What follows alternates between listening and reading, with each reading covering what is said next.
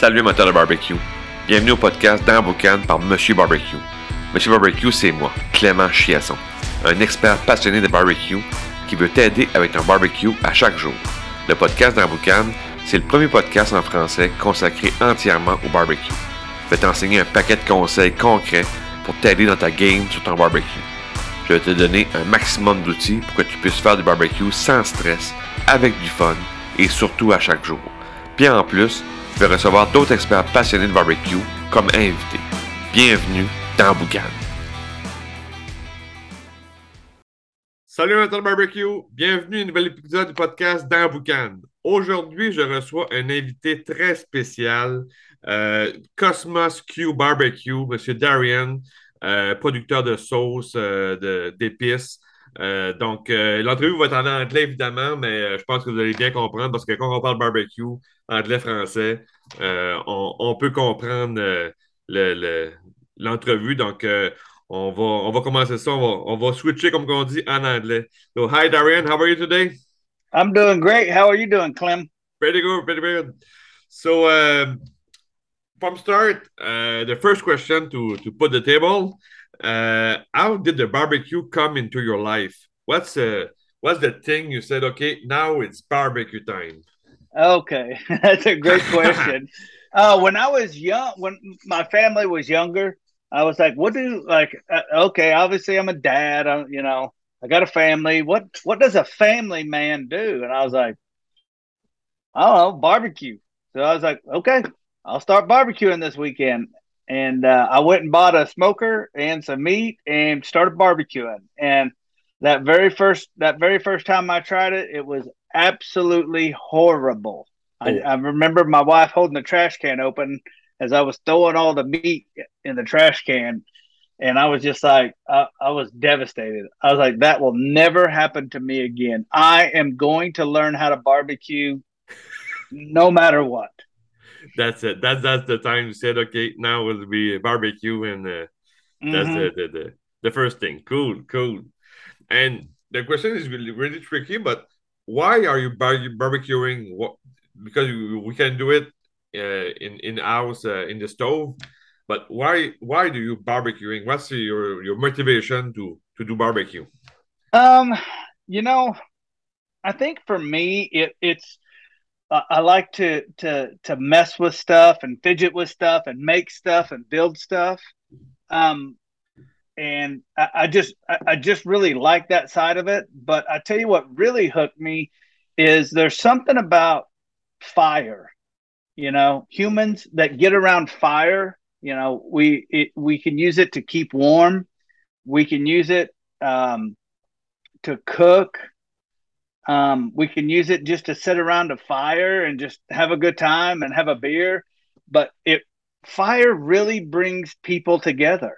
And if you think about it, over the thousands and thousands and thousands of years we've been on this planet, fire has brought people together. Yes, yes, yeah.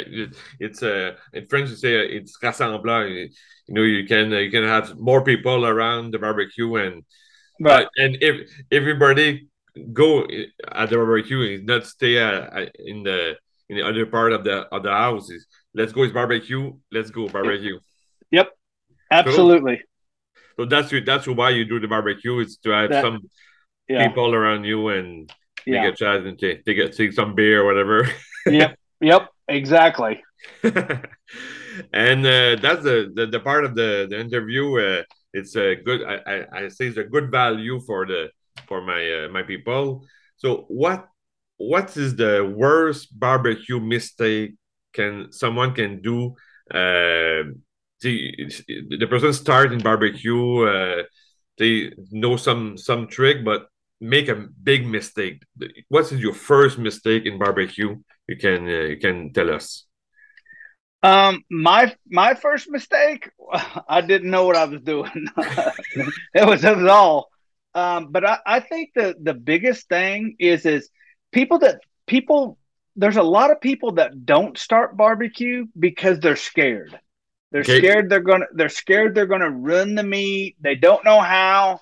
But I think more more than that, they're afraid that they're going to ruin their status or lower their status amongst their family and friends. And I would okay. say that it don't worry about that. The best piece of advice I tell anybody is get a get a, a, a good meat probe. I like Thermapen. That meat probe will save you more money and more headache than what most people actually know. What's because I can I I can tell you how to cook a rack of ribs, but how do you know when they're done? And if I said, "Hey, uh, Clem, Mister Barbecue, uh, cook cook that rack of ribs until it hits 202 degrees, and then you can put your meat probe in there. and You go, oh, it's at 195. I need to keep cooking, you know. But okay, it, the meat it, probe. You mean the temp, temp, uh, temperature probe? Okay, yeah. Meat pro- okay, okay, okay, okay. So that you so, so, so you can uh, we, we can make a, a mistake with uh, don't use that. I would say use it. Yeah, yeah absolutely use it, use it, it too. Yeah. Okay, okay, yeah. okay, okay. That's, that, that's a big mistake. Just to to, to cook uh, at the feeling, that's a mistake. You... That's a mistake. Yeah, I remember I did a rack. I did a, a brisket once, and I, you know, and somebody's like, "Well, you do it. For, you know, if it's this many pounds, you do it for this long." Well, you know that that may work with a turkey or something, but usually you overcook it. But if you have the if you have a thermometer you can tell precisely exactly. when it is done and not overcook it. Yeah, yeah, exactly, exactly. Yeah, so that's that's the thing I, I heard a lot of time is use use that, and I and I, and I say it in my e-learning uh, course. I say use that. You have the the the, the, the temperature exactly, and the, that that's the that's the main thing. Yep, absolutely. And the positive way. What is your first barbecue tips? the the the the, the first thing is that if you do that, the barbecue will go will go well. What's your first your best your best? Um, I would say I don't know. That's a good question. um, for me personally, I'm not afraid of failing. Okay. So I would say if you if you can just be okay with knowing that it, this is going to take you some time and it's not going to be perfect, that's okay. You like use that to your advantage. And if you have to start with, you know, bratwurst or hamburgers, start there. But just I always try to focus on making whatever it is I'm cooking absolutely perfect and I do that. I, I always try to do my research, you know, especially if I'm cooking something that I'm not familiar with. Like if I was going to cook alligator, yeah. I've never cooked an alligator. Okay. But I, I, I know that I can because I, I, number one, I'm not, I'm not scared to try it. And number two, I'll do my research and know that this is how you cook an alligator. And using my temperature probe, this is how I know when the alligator's done. Yeah, okay. So if someone okay, today I will I will cook alligator. Your best tip is do it. Don't don't be scared. Cook it, and uh, tem- and uh, the, the the thing to to to know the the, the temperature. Absolutely. Oh, Absolutely. That's a, that's a good advice. Uh, I take some notes. and um, on the on the last thing, uh, what is your, your what do you think is the, the the future of barbecue? You you you make some sauce and the rubs and you are in the in, in the barbecue industry. So what what's the future uh, do you think for barbecue? I think barbecue is going to get a lot bigger because i think we've lived so long with commercialized food and processed food that the the the trend is shifting back to eating more like a carnivore yeah. And cooking, you know, cooking your meat for your family and not going somewhere to buy it. I think cooking at home, uh, in in particularly barbecue, is I think it could probably get four to five times bigger than it is right now. Oh, okay. In in in the USA and over the world. All over the world. Oh yeah. All over the world. Because one thing is true all over the world. Every culture cooks meat, has some meat dish. And every culture has some meat dish that tastes better when you cook it outside over a barbecue. Okay, okay, okay, okay, okay. So uh, we, we we will do the barbecue for a long time. A long time, forever, forever. Cool, cool, cool, cool. So uh, that that's the interview. That's uh, but I, I have a last thing. Uh, Okay. I, I call it um, your the plug uh, for just to, to know uh, what you do and uh, uh, if we want if we want to do business with you. Uh, how do you how do how do we find you? Uh, what uh, what's your product? So I, I leave you uh, one, two, four minutes, the ten minutes, but tell tell us uh, if you if you want to buy your products, what can we do and what what you what you sell them? What what Okay. you? Yeah, yeah. So you can find us at cosmosq.com, K O S M O S Q.com. Uh, we also sell on Amazon, so you can find us there. But here's a big project that we're working on Oh for the Canadians. oh yeah okay We are in the process of transitioning all of our labels into French. oh okay and we have partnered with a a distributor in Canada that will be able to service the entire country. cool.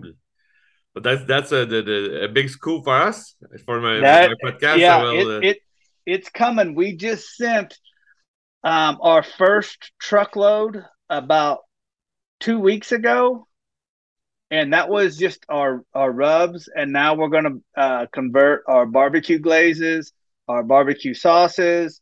Um, we did the wing dust already, so Okay. it's coming, and it's coming to Canada in Ooh. French. Cool. I try. I, I buy your your sauce and uh, your rub here. Uh, I think that the the rub uh, no no spicy. I don't I don't eat spicy, so I take the, the Yeah. first the first one. And this the sauce I buy this uh, secret sauce. Mm, the Yeah. OpEx. Yeah, it's really really really good. Yeah, thank you so much. I appreciate that. Yeah, and the rub, the rub is not too spicy. The first one, and then the hot, just the the the the, the, the tender, uh, Mhm. really really good. Uh, I make it. I, I I- I put it on steak and really good. Awesome. Yeah. That's so, so, uh, good to hear. Yeah, yeah. So uh, good. So uh, if, so uh, if your product is on Amazon, we can we can buy it online, and there we go. Absolutely. Perfect. Absolutely.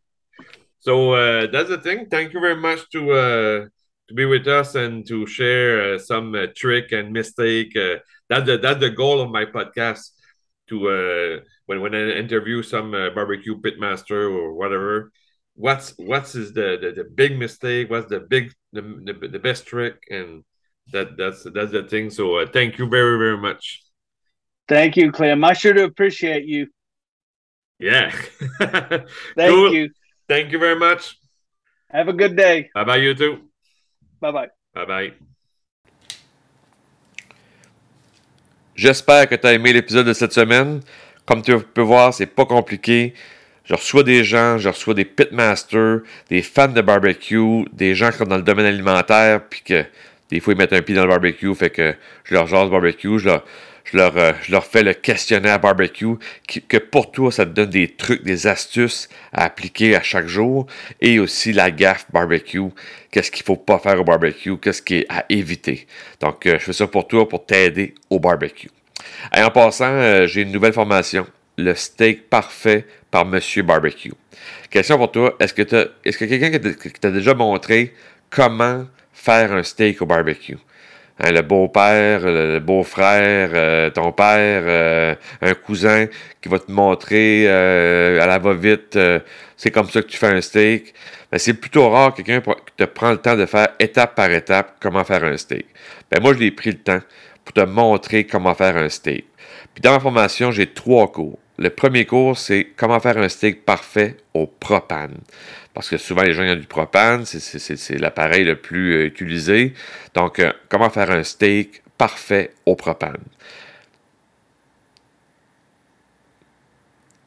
Après ça, deuxième cours, steak parfait au charbon. Parce qu'on aime bien le charbon, on aime la braise. C'est de plus en plus populaire, évidemment. Fait que euh, tu t'as acheté un petit barbecue au charbon de camping ou encore un, petit peu plus gros euh, de style kettle ou encore tu as la grosse affaire, tu as le Kamado Joe ou peu importe, tu un gros barbecue au charbon. Peu importe, tu vas comprendre comment faire ton steak parfait au charbon. Fait que ça, c'est un beau cours qu'il faut à suivre. Et ensuite, le troisième cours, c'est le steak dans la braise. Le fameux steak dans la braise qui est intriguant, qui, est, qui a, un paquet de mythes là-dedans, puis des, fausses croyances, des vérités. Il y, a, un paquet de choses là-dedans. Fait que je te montre comment faire un steak dans la braise et j'ai pris la pièce euh, tout, tout, désigné pour ça, le tomahawk, qu'on voit partout, qu'on aime, on mange avec les yeux, hein, fait c'est beau à voir dans la braise, mais c'est beau à dans la braise, mais il faut le savoir comment le faire, le, steak dans la braise, parce que des fois, il y, a des, peurs, il y a des craintes, je vais-tu le brûler, je vais-tu je le passer, je, le paye un, certain prix, puis je mets ça dans la braise. Des fois, dans le cerveau, ça ne connecte pas tout le temps. Mais oui, tu peux faire ça dans la braise. Puis oui, je vais te, l'expliquer étape par étape pour qu'à la fin, tu aies un succès. Les gens font Wow! Un steak dans la braise, un tomahawk en plus. Puis en plus de ça, je t'ai mis un paquet de bonus dans, dans la formation. Et en plus de ça, en plus des bonus, oui, j'ai la version vidéo mais après ça, tu as la version audio. Tu es plus auditif, et tu veux écouter comme là le podcast, tu veux écouter la, formation, tu vas pouvoir écouter la formation. Puis, si tu es plus visuel, mais tu veux lire comme tel, tu veux lire la, formation, tu es peut-être moins de type vidéo, ou encore tu vas avoir un document écrit pour après ça prendre des propres notes dessus, ben, tu as un document d'accompagnement qui été fait pour toi, pour chaque cours. Fait que tu es bien équipé. Tu as la version vidéo, la version audio, puis la version écrite. Fait que je te mets le gros package pour tous les cours. Puis en plus, je te dis que tu as des bonus. Va, tu vas voir, tu vas être super content des bonus. Donc, euh, j'espère qu'encore une fois, tu as aimé l'émission. Puis, euh, j'espère qu'on va se revoir la formation. Sinon, suis-moi chaque semaine. Va euh, suivre mes réseaux sociaux, Facebook, Instagram, TikTok, YouTube. Je suis partout. Je te donne des trucs à chaque semaine. Ciao!